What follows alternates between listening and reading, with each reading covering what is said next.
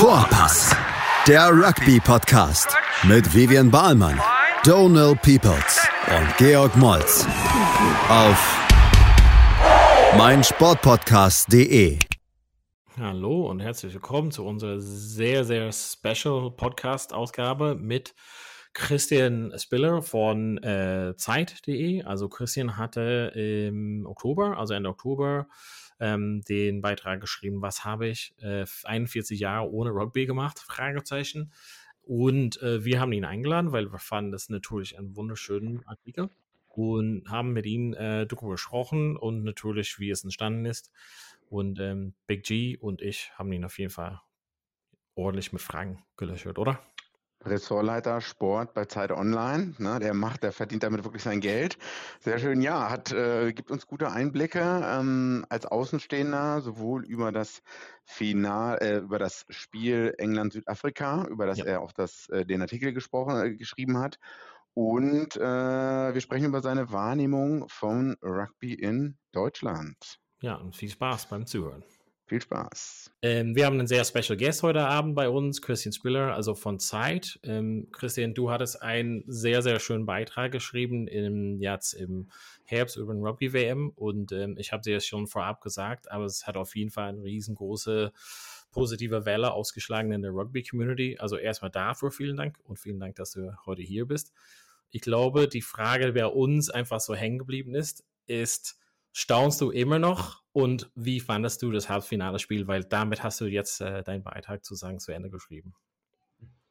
Ja, erstmal vielen Dank äh, für die warmen Worte. Ähm, freut mich, wenn ähm, Menschen den Text lesen und äh, auch gut finden. Äh, hätte ich gar nicht so erwartet äh, bei diesem Thema, äh, aber das hängt ja auch damit zusammen, ähm, mit dem zusammen, worüber wir heute noch reden, warum das vielleicht ähm, bei mir dann eher unerwartet irgendwie ähm, größer und erfolgreicher wurde, als ich dachte. Ähm, genau, der Text endet mit der Frage, ähm, wie fand ich's? Ja, und naja, ich hoffe natürlich, dass man das ähm, dem Text irgendwie anliest, wie ich es fand, nämlich äh, ziemlich cool, ehrlich gesagt. Ähm, also zum einen natürlich, was die Atmosphäre angeht. Ähm, also ich bin, ich bin einer, der ähm, für den es, wenn es um Sport geht, das drumherum mindestens genauso erzählen wär, erzählenswert und gerade wenn man es eher so auch aus aus Fanperspektive oder Zuschauerperspektive sieht, äh, mindestens genauso wichtig, ähm, äh, das, was drumherum ist, wie das, was tatsächlich dann auf dem Platz passiert. Und das fand ich schon sehr, sehr beeindruckend. Also ähm, ich habe es ja geschrieben, dass da alle durcheinander sitzen, ja, die Fans äh, bunt zusammengewürfelt äh, ähm, und dass sich da zwar ein wenig geneckt wird, aber alle irgendwie cool sind, ähm, obwohl reichlich Alkohol im Spiel war, weil ja die Engländer mit am Start waren. Ähm, also, dass da dann nichts passiert, sondern alle irgendwie so dieses Gentleman's Agreement in sich zu tragen scheinen, dass man irgendwie äh, zusammen den eigenen Sport feiert. Das fand ich wirklich sehr, sehr beeindruckend, weil ich das auch natürlich vom Fußball, wo ich dann äh, sehr oft bin, äh, ganz anders kenne. Und dann natürlich das Spiel an sich, also diese Mischung aus, aus Härte und Eleganz, äh, das Raue und das Schnelle, wie sich das so zusammenfügt und so was ganz Neues kreiert, was es so in der Form vielleicht auch gar nicht woanders gibt in einem anderen Sport. Also mir fiel keiner ein, wo mhm. diese zwei vermeintlichen Gegensätze eigentlich so zusammenkommen und was Neues kreieren. Das fand ich echt, ähm, fand ich also rundherum echt ein richtig cooles Erlebnis, so muss ich wirklich sagen. Ja, wir fanden auf jeden Fall, also beziehungsweise als ich das gelesen hatte, fand ich cool, diesen Perspektive, was dort reingebracht hat, ist einfach so dieses fremden Blick auf die Sachen, die wir als sozusagen als selbstverständlich hat nehmen und Stadionatmosphäre. Ich war auch in der Stade, äh, Stade de France, ist auch allein schon nur da zu sein, ähm, ist auf jeden Fall was, ähm, ja, was auf jeden Fall sehr speziell. Ähm, vielleicht, ähm, also es kommt natürlich in dem Beitrag so ein bisschen raus, aber Du hattest vorher absolut nie Rugby gehört, also nie das Wort gehört oder irgendwie Sport oder irgendwo am Rande mitgehört? Oder wie waren deine ja, Begegnungen davor überhaupt? Ja. Also als Sportjournalist wäre es, glaube ich, ganz schlimm, wenn ich das Wort Rugby noch nie gehört hätte vorher. Ähm, aber tatsächlich waren meine Berührungspunkte doch irgendwie überschaubar. Also muss ganz ehrlich sein, ähm, am, am meisten mit Rugby verbinde ich Asterix bei den Briten ähm, wo sie da dieses, dieses, dieses Fässchen Zaubertrank okay. irgendwie versuchen, vor den Horden zu retten. Ähm, äh, und ansonsten waren es halt vor allem die beiden äh, Freunde, Malcolm und David, mit denen ich schon ab und zu mal äh, im Urlaub war und dort immer mal wieder ein Rugby-Spiel sehen musste, so hat sich am Anfang angefühlt, aber dann später dann irgendwie auch durfte. Ähm, also ich wusste nicht so super viel. Ich kann natürlich so die, so, worum es grundsätzlich geht, das wusste ich natürlich, dass man irgendwie dieses, diesen, dieses Ei dann da hinten in diese Zone legen muss, dann gibt es Punkte und dass man das auch durch die Stangen treten kann, das gibt Punkte. Ähm, und die beiden haben dann so am, am, Fernseher auch versucht, mir dann zu erklären, ja, guck mal, ähm, das ist ein Gedränge, ähm, das passiert, wenn das und das geschieht. Und äh, das ist Einwurf und da gibt es einen Penalty-Kick. Aber ehrlich gesagt, so richtig erschlossen hat sich das mir nicht. Und muss man ganz ehrlich sagen, auch bis heute nicht so. Ja. Ähm, das ist schon sehr fein, ein sehr feines Regelwerk, ein sehr komplexes Regelwerk, glaube ich.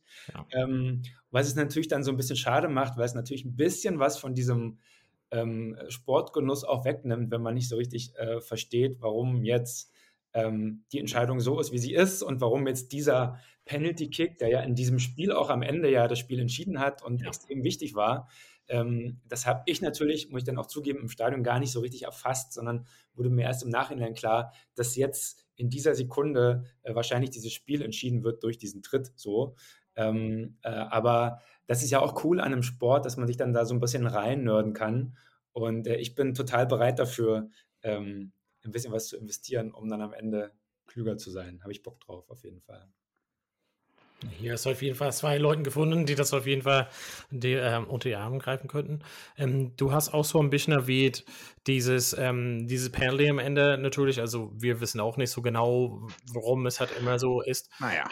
Wie, wie war es für dich dann so in dem Moment? Ähm, du hattest schon Tendenz eher so, war so für England wahrscheinlich in dem Spiel, aber warst du so, war es für dich so, ein emotionaler Rollercoaster oder warst du relativ so zurückhaltend oder hast du einfach so, indem du auch vielleicht einfach mitgefiebert hast, so, so sehr tief drin sehr schnell oder war es für dich überschaubar? Ich war ehrlich gesagt die ganze Zeit fast nur am Staunen und hatte gar nicht so richtig Zeit, äh, mir zu überlegen, für wen ich jetzt eigentlich bin. Also ich war natürlich so ein bisschen ähm, biased, weil ähm, meine beiden Freunde halt irgendwie aus England kommen und die haben mir dann auch so ein so ein englisches Trikot irgendwie übergezogen, so in der U-Bahn vorher noch. Und äh, es war aber kalt, das heißt, ich hatte eine Jacke drüber, man hat das nicht sofort gesehen. War richtiges Scheißwetter übrigens, kann ich mal sagen. Ja. Ähm, äh, aber Stimme war trotzdem cool.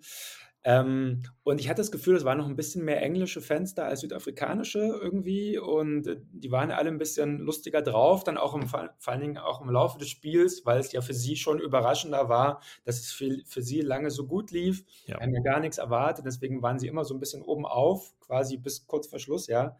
Und deswegen muss ich schon sagen, ähm, dass ich äh, so ein bisschen dann eher für England war man ist ja auch immer so ein bisschen für die Außenseiter. Ne? Das, man will ja, man will ja, äh, man drückt ja den Kleinen die Daumen. Ähm, und äh, ja, deswegen fand ich das am Ende dann schon irgendwie schade, äh, dass das dann nicht geklappt hat für England. Aber ähm, so wie ich das beurteilen konnte, war das jetzt auch, auch, nicht komplett unverdient, was dann am Ende noch passiert ist. Irgendwie. Haben deine beiden Kollegen die Niederlage mittlerweile verdaut? Haben die da nochmal in der Retro alles, äh, haben die alles Revue passieren lassen? Sie haben, Sie haben das verdaut, also der Verdauungsprozess, ähm, da hat, haben lange gedauert. Peins geholfen. Wir standen dann tatsächlich im, im Belushis, das ist so ein Irish Pub äh, in Paris, ja. standen wir rum, kennt ihr vielleicht auch. Da kennen, am, kennen am wir leider. Zu gut. Ja, am Gare du Nord, genau. Ähm, und äh, ja, da hat dann Alkohol tatsächlich geholfen bei der Verarbeitung und ähm, ich glaube, mittlerweile sind sie drüber hinweg. Äh, aber ähm, das war schon, ich muss wirklich sagen, so habe ich die beiden dann noch, doch noch nie erlebt, weil wirklich diese Fallhöhe von, wir haben keine Chance zu, wir stehen kurz davor, hier die große Sensation zu schaffen und dann doch wieder zurückzufallen auf, hat doch nicht geklappt.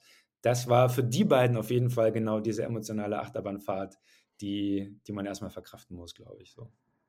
Genau, das hattest du, glaube ich, auch im Artikel geschrieben. Ne? Wer hätte man 40 zu 5 zurückgelegen in der 60. Minute, dann wäre es vollkommen egal gewesen. Aber dadurch, dass man vorne lag, hatte man die Hoffnung, die Emotionen waren da, der Glaube war da und die Enttäuschung, ähm, die Fallhöhe, wie du sagst, ist riesengroß. Ähm, wie ist denn überhaupt als du zu diesem Spiel gefahren bist oder die Tickets sogar schon davor für einen horrenden Preis wahrscheinlich geholt hast, ähm, hattest du da schon drüber nachgedacht, einen äh, Artikel zu schreiben oder ist das dann erst danach entstanden oder wie war da der Prozess? Nee, ich wusste schon, dass wenn ich da hinfahre, dass ich da auch drüber schreiben möchte. Und ähm, so ein bisschen habe ich aus der Not eine Tugend gemacht, weil normalerweise als Journalist akkreditiert man sich ja für so, eine, für so ein Spiel und sitzt dann schön auf der Pressetribüne und schreibt dann so ein sportliches Ding. Hm, da war ich halt einfach zu spät dran, weil ich diese Veranstaltung nicht auf dem Schirm hatte. Da war die Frist abgelaufen und die einzige Chance, quasi nach ins Stadion zu kommen, war über so eine äh, Ticketplattform, von dessen Namen ich noch nie gehört habe tatsächlich vorher, die aber am Ende doch seriös war, wie sich herausstellt. Okay. Ähm, T-Combo oder so ähnlich, ja, keine Werbung, egal. Ähm, ist so, so ein Viagogo-Ableger, ja, glaube ich, mhm, in mhm. anderen Ländern relativ groß. Ähm, das heißt, ich habe dann überlegt, okay, ähm, du bist da quasi, du sitzt da irgendwie fast ganz oben unterm Dach, äh, hast eh nicht viel Access zu Spielern oder Trainern dann drehst du das Ganze doch einfach vom Kopf auf die Füße und ähm, schreibst halt so einen sehr subjektiven Text, weil du eh nicht so viel Ahnung vom Rugby hast, ähm, wie man das sozusagen als Zuschauer sieht. Und ich glaube, dass das tatsächlich auch ähm, der richtige Ansatz war, denn ich glaube, wenn ich so einen ganz normalen Spielbericht ja. geschrieben hätte, dann hätte das A, mich fachlich dann doch irgendwie überfordert und B, ähm, glaube ich, hätte der Artikel dann auch nicht so viel Anklang gefunden, weil eben diese Perspektive ja. In meine Perspektive konnten sich sehr, sehr viele deutsche Sportinteressierte hineinversetzen, ja. die eben mit genauso wenig Vorwissen wie ich und mit, aber mit äh, doch genauso viel Lust äh, eben auf, dieses, auf diesen Sport gucken. Und das hat dann irgendwie am Ende alles ganz gut gepasst. So. Ja, das war schon, also dieses charmantes äh, Weg, dass du, wie du halt sagst, nicht so eine Artikel wie jemand sitzt und schreibt 80 Minuten jede, was jede zwei Minuten passiert ist, sondern einfach so dieses, dieses Rundumblick und ich glaube, das ist halt, also wir hatten ja gesehen, 174 Kommentaren waren bei dem Artikel, hat also dein Beitrag sozusagen drin und wir haben von verschiedenen Leuten darüber gehört, über verschiedene Ecken. Also es war nicht, dass wir halt irgendwie Leute nachgefragt haben, sondern es kam quasi auf uns zu dann letzten Endes. Und ich fand einfach so diesen Perspektive, so diese lockere Art und Weise, so wie so ein Tagebuch, quasi ins Stadion reinzugehen und das Ganze mitzunehmen, weil das ist das, was uns quasi begeistert. Und wie ich vorhin gesagt hatte, diesen Blick von, okay, was ist ein Straftritt und so, das, das kennen wir auch, wenn wir Leuten erklären, aber dass du halt einfach so selber so auch sagst, dass du halt irgendwie so fest warst, wow, krass, das, das hat mich irgendwie so ein bisschen heiß gemacht und will halt so darüber bestimmt halt mehr wissen. Und ist natürlich glaub, immer die Gefahr, dass man sich völlig blamiert mit sowas. Ne? Ähm, deswegen äh, meine Frage an euch, war irgendwas falsch eigentlich? Nee, nicht, dass ich wüsste. Also wäre da irgendwas äh, Red Flag gewesen, dann hätten wir das, glaube ich, schon äh, auf die Agenda gesetzt. Ich habe mich nie eingeladen hier. Und äh, grammatikalisch können wir beide halt sowieso wenig dazu sagen. ähm, genau, also ich fand einfach grundsätzlich, dass diesen, also was, was bei uns und der Grund, warum ich so ein bisschen, also heiß war, auf sich äh, irgendwie zusammenzustoßen oder mit dir zu sprechen, war halt einfach grundsätzlich dieses ja, Resonanz, die wir halt so gespürt haben, grundsätzlich. Ähm, ein bisschen für uns äh, hat äh, George schon ein bisschen gefragt, aber so, wie ist es halt quasi, wenn du halt das als Job hast und merkst, okay, das ist halt so ein bisschen so ein Randsport, wir können das einfach akzeptieren. Aber wie ist es das intern mit deinen Kollegen oder mit deinen Vorgesetzten oder wie immer? Ist es halt so, sagen die, hä, wo, äh, da, da, darüber willst du irgendwie so einen Artikel schreiben? Also stoßt du da auf Widerstand irgendwie? Oder sagen sie, Leute, du darfst halt eh machen, was du willst? Oder Hauptsache ist halt schön?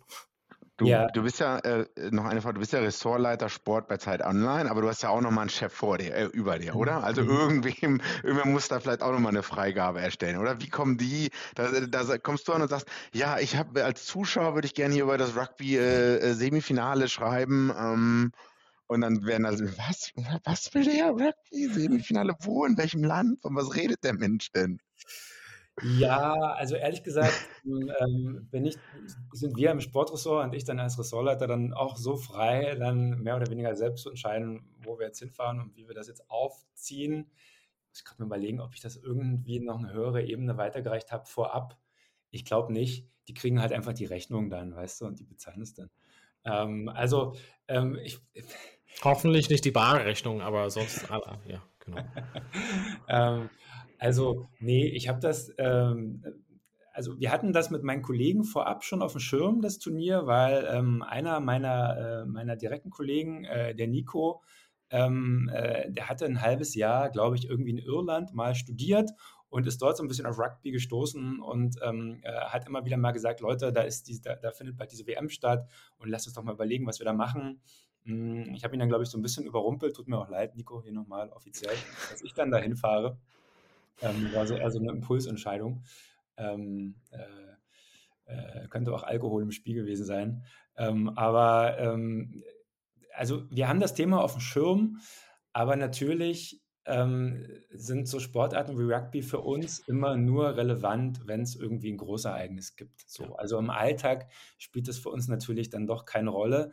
Und da ist aber Rugby nicht alleine. Das trifft auf sehr viele Sportarten zu, wenn nicht sogar auf fast alle außer Fußball.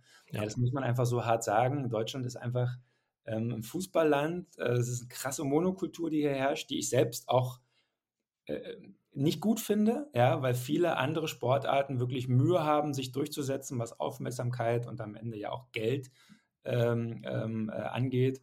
Ähm, also bei uns kommt Fußball, dann Fußball, dann Fußball, dann kommt lange nichts, dann kommt nochmal Fußball und dann geht es irgendwie mit anderen Sachen los. Und das ist in anderen Ländern nicht so krass und das finde ich eigentlich nicht gut so.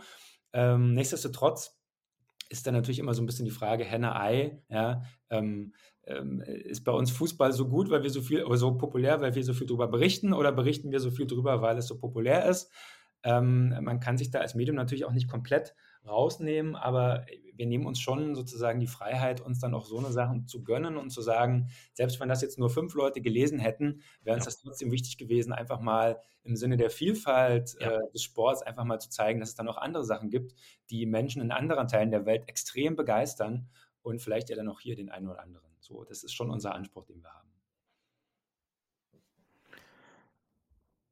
Ähm, ja, also ähm, da hast du so ein bisschen schon angeschnitten, wo, wo unsere, also wo meine Frage hat so ein bisschen hingeht.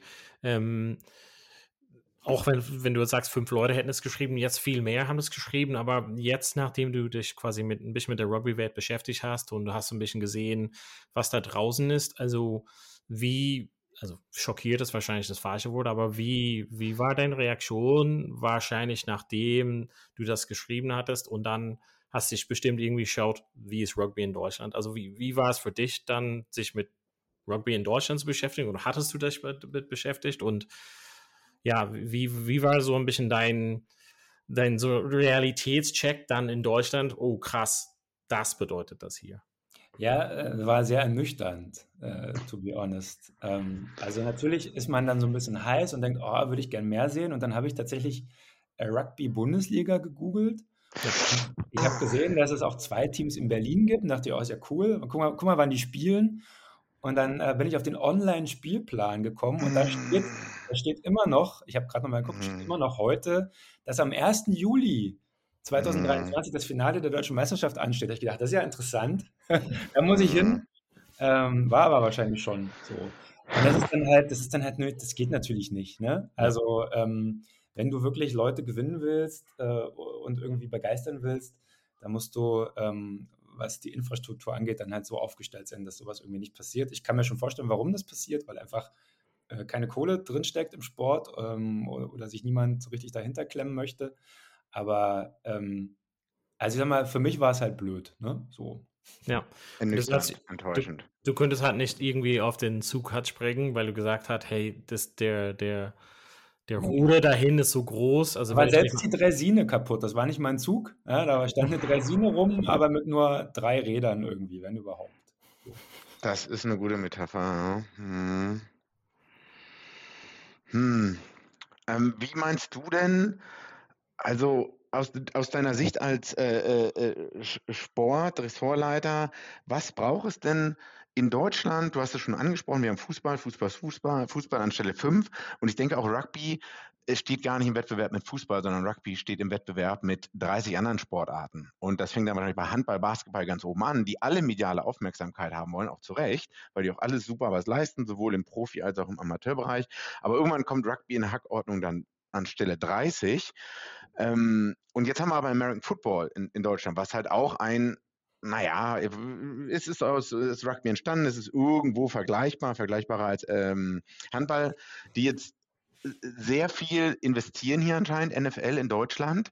Und was meinst du denn aus deiner Sport-Zeitungsbrillensicht, was benötigt es in Deutschland, damit so etwas, eine Sportart wie Rugby wirklich Fuß fassen kann. Also du hast schon gesagt, eben ne, die Dresine müsste schon mal stehen, aber wie viel Show brauchen wir, wie viel Event brauchen wir, wie viel, naja, ich sag mal so, äh, meine Arbeitskollegen, die kommen jetzt vielleicht, gehen ins Stadion, die müssen das Spiel ja nicht 100% verstehen, werden sie auch nie, selbst wir nicht. Ne? Aber was braucht man, um, um eine breite Masse mal ins Stadion oder zum Spiel zu locken? Mhm. Ja, schwierig zu sagen. Ich glaube, äh, am einfachsten wäre es natürlich, man hat irgendwie eine, eine Mannschaft, im Idealfall eine Nationalmannschaft, die hier und da für Furore sorgt. Aber auch da ist wieder diese Henne-Ei-Frage, wo soll die herkommen, wenn in dem Sport kaum Aufmerksamkeit und kein Geld steckt. Deswegen ähm, ist das gar nicht so einfach zu beantworten. Also mich mich wundert, oder mich, mich wundert er nicht, aber ich sehe diesen American Football Hype zum Beispiel in Deutschland sehr, sehr kritisch. Ich kann das nicht so ganz nachvollziehen. Vor allen Dingen, wenn man diese beiden Sportarten äh, nebeneinander stellt, ja. Äh, ist für mich Rugby die wesentlich coolere, ähm, ähm, ähm, äh, erdigere, ähm, zu Deutschland viel passendere Sportart irgendwie. Also mich bin immer total geflasht, wenn ich auch so äh, wenn ich so, so Fußballfans ähm, auf einmal American Football abfeiern sehen, Fußballfans, die sonst so mega kommerzkritisch unterwegs sind und sagen, ja. wir wollen keine Investoren, bla bla bla und Dietmar Hopp raus und so. Und dann aber diese wirklich die kommerziellste Liga, die es eigentlich gibt auf der Welt, ähm, mit Ownern, die auch politisch hier und da mal schwierig unterwegs sind, so ja. hemmungslos abfeiern. Also das ist so eine kognitive Dissonanz, die verstehe ich so gar nicht irgendwie. Und mhm. auch das Spiel an sich ist irgendwie ja, also äh, äh, mich packt es überhaupt nicht, so im Gegensatz zu Rugby, das mich sehr gepackt hat. Ähm, aber ist ja auch irgendwie klar, wo das herkommt. Das kommt halt aus den USA, ist dort ein Riesending. Es steckt unglaublich viel Geld drin und mit diesem ja. Schwung kann man natürlich hier viel, viel leichter Fuß fassen. Ähm, und auch mit diesem, mit diesem, mit diesem Stempel, das ist so ein cooler Lifestyle. Auf die Fresse US-Sport. Ja. Das ist natürlich, äh, das ist natürlich irgendwie dann doch nochmal anschlussfähiger, glaube ich, bei jungen Leuten, als so ein bisschen dieses, die, das Rugby-Image ist ja auch schon auch noch so ein bisschen so privatschulig, edel, ja. ähm, ein bisschen snobby, ne? Also das, das steckt schon auch noch mit drin. Ich finde das ganz charmant, ehrlich gesagt, irgendwie, aber ähm, ich kann schon auch Leute, verstehen, die das ein bisschen zu schnöselig finden, so, ne? Ähm, aber ich glaube, ja, am Ende bräuchte es mal irgendwie, und sei es nur ein geiler deutscher Spieler, der irgendwie für Furore sorgt. Und ich Einzelne Stars, ja. Genau, ich hatte tatsächlich für den Text auch mit ähm, Anton Segner, heißt er, ja, glaube ich, ähm, ja. äh, vorab mal telefoniert. Und ähm, das war super interessant, auch ein cooler Typ. Ähm, äh, aber dann schon halt auch bezeichnend, dass so jemand wie er sozusagen der beste deutsche Spieler Deutschland verlassen muss um sozusagen seinen Traum, Rugby-Profi zu sein, in einem anderen Land äh, verwirklichen zu können. Ja? Ähm, das ist halt sehr, sehr schade. Und wir haben dann auch darüber geredet, naja, wie könntest du denn einen Teil des, des Rugby-Wandels in Deutschland sein? Er gesagt, naja, wäre er natürlich aber gerne, aber ist auch schwierig anscheinend gerade so. Also habe da leider keine abschließende Antwort drauf, ähm, aber würde mir wünschen, dass da was passiert. Wie seht ihr denn das? das? Also das würde mich jetzt, wahrscheinlich habt ihr das hier in diesem Podcast schon tausendmal euren Hörerinnen und Hörern erzählt, aber wenn wir, schon, wenn wir uns schon mal sprechen, sag doch mal. Also ich glaube, dass du also so ein paar ähm, Punkte schon angeschnitten hattest, also die, die uns halt schon bekannt sind. Also zum einen dieses Gate-Thema, also ist das eine, aber das andere wäre sozusagen auch ohne das Gate, was man halt machen kann, zum Beispiel eine ordentliche Webseite, ordentliche Termine, ordentlich hat zugänglich machen, dass wenn du halt sagst, man geht auf Google und sucht halt nach was, man sieht halt keinen Terminplan und das steht halt fest. Und allein schon da haben wir auch, also da mein Verein von den Vereinen in Berlin ist mein Verein, haben wir auch äh, Schwierigkeiten hat damit, dass es sagen, äh, ja, auf dem aktuellsten Stand hat bleibt, beziehungsweise dass es halt easy to find ist. Also die, die Zugänglichkeit ist halt das eine und wahrscheinlich vielleicht einfach ähm, das, das Gesamtpaket hat. Ne? Also ich glaube, wo wir halt immer Erfolg hatten, als Verein zum Beispiel aus, aus der Sicht, war, dass wir halt, das Rugby war halt ein Teil davon, aber das familiäres drumherum, keine Ahnung, Grillstand, ähm, keine Ahnung, Tombola, ganz viele Sachen, also das eher so ein Day Out war sozusagen und ich glaube, und das hört sich halt banal an, aber es müsste halt so dort eher so anfangen, weil man catcht hat so die Kinder nicht in der Zeitung. Also da sind die Kinder halt nicht und die Eltern von den Kindern auch nicht sozusagen, sondern man catcht die in der Schule oder irgendwo und das spricht sich so, so ein bisschen halt rum. das wäre halt so das eine Ebene, würde ich halt sagen. Und das von der anderen Ebene, du hast von Anton Segner gesprochen, also für mein Gefühl, also ich bin schon seit 2006 in Berlin und für mein Gefühl früher, also zumindest im Vergleich zu jetzt, hatte ich das Gefühl, dass noch mehr Leute irgendwie aktiver waren und auch in anderen Ligen näher dran. Und das hat irgendwie diese Brücke geschlagen von, wenn ich halbwegs gut bin als Deutscher, schaffe ich den Weg nach Frankreich zum Beispiel. Und ich glaube, dass das irgendwie, mir, mir war so ein Rätsel, warum, also Deutschland und Frankreich sind so nah beieinander und klar, in Frankreich ist Rugby eher im Süden, aber trotzdem war es immer so für mich so ein bisschen ein Rätsel, warum die Vereine nicht mehr ja, verbundelt geführt haben, um zu sagen, wir haben, keine Ahnung, ein, zwei Leute aus unserer Kindermannschaft, lasst uns die in ein Austauschjahr in Südfrankreich machen und irgendwie das mehr und mehr unterstützen, weil diese Big Step nach äh, Neuseeland, was Anton Segner gemacht hat, ist, ist was anderes und das, das ist verbunden mit viel mehr Investment. Also ich glaube, für mich spricht halt so diesen zwei Sachen an, also viel näher dran, französische Liga, also ist in des tieferen Ebenen auch semi-professionell, also man kann sozusagen sein Leben dadurch finanzieren. Und auf dieser kleineren Ebene, also eher so auf den Kinder, Familie, also das Gesamtpaket zu sagen, Mama, Papa und Kinder gehen zu uns in nach Weißensee und gucken halt irgendwie Grillstand, Tombola, Hüftburg und dann ist halt das Ganze und dann sehen die Spiel halt dazu und kommt und ich glaube, das ist vielleicht das ähm, nachhaltige Weg, aber das ist halt irgendwas, was halt auch dauert und nicht von heute auf morgen ähm, sich ändert. Ja, Du hast es schon äh, eigentlich angesprochen mit dem Henne-Ei-Problem. Was ist das Zugpferd? Also wie, ähm, wie äh, will man in der Breite besser werden, breitensportmäßig? Dann braucht man halt viele Freiwillige, die das Thema irgendwie lokal vor Ort gehen in die Schulen, bieten Kurse an und so. Dann hast du vielleicht mehr Leute, die, die spielen und vielleicht, da entwickelt sich dann mal jemand talentmäßig wie Anton, geht nach Neuseeland.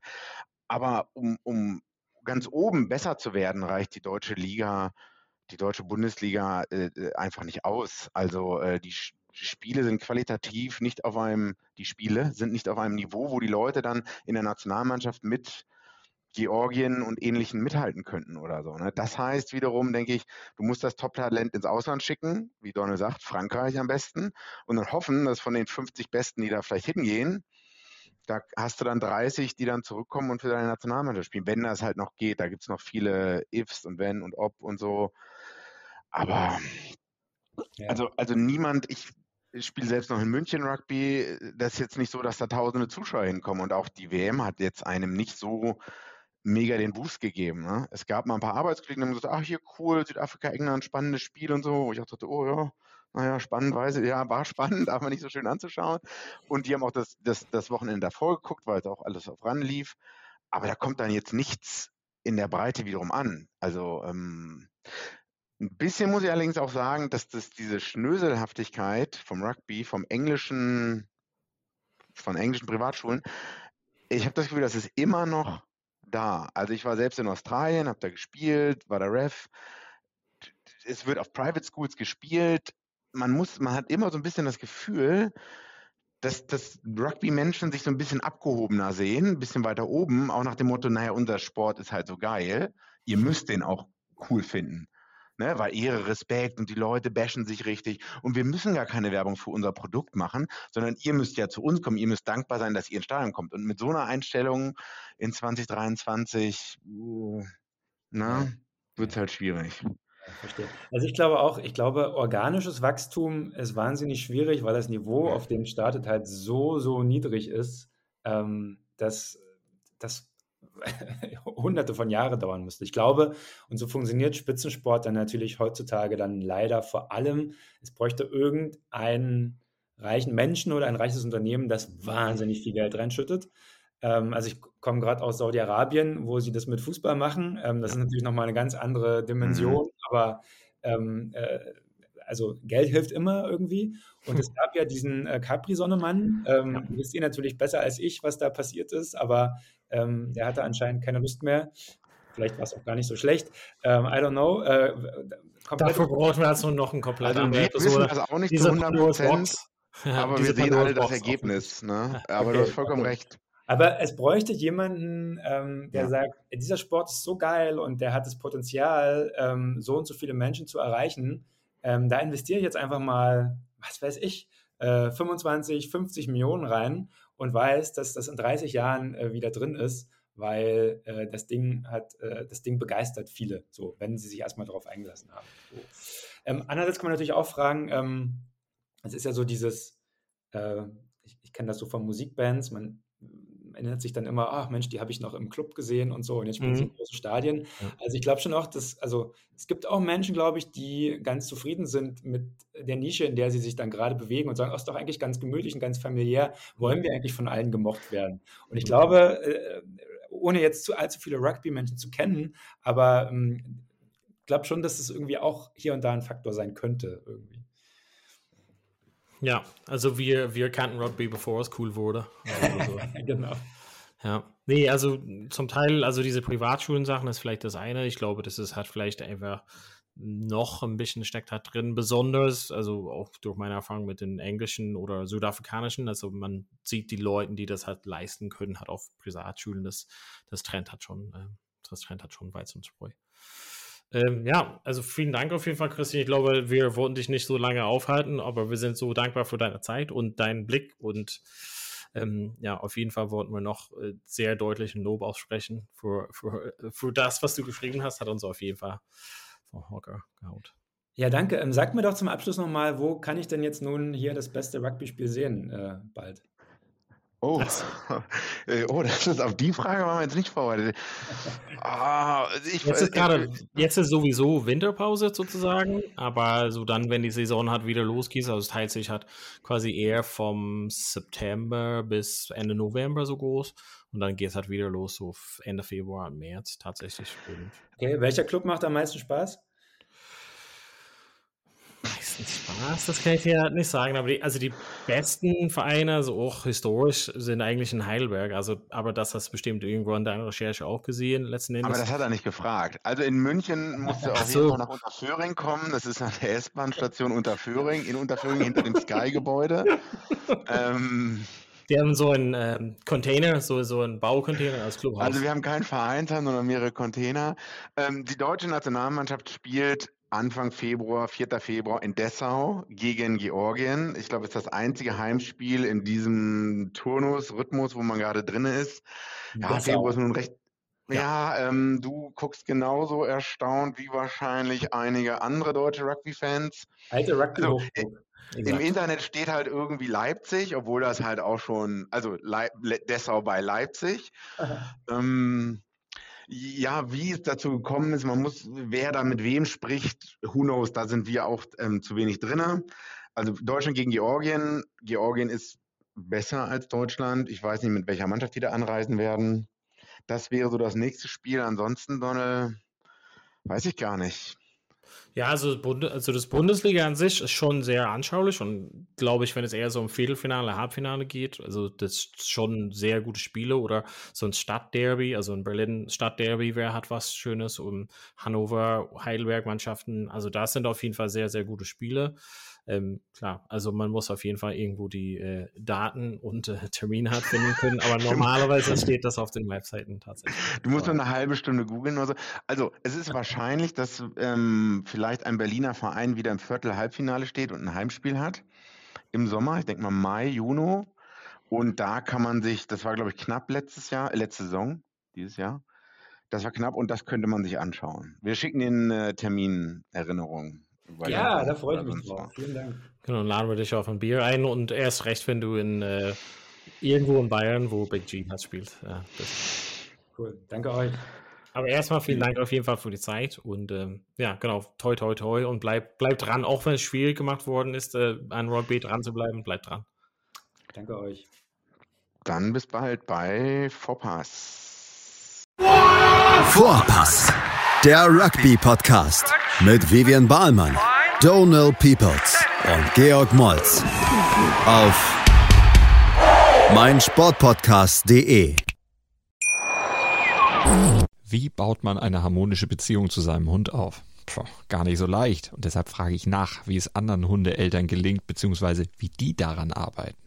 Bei Iswas Dog reden wir dann drüber. Alle 14 Tage neu mit mir, Malte Asmus und unserer Expertin für eine harmonische Mensch-Hund-Beziehung, Melanie Lippisch.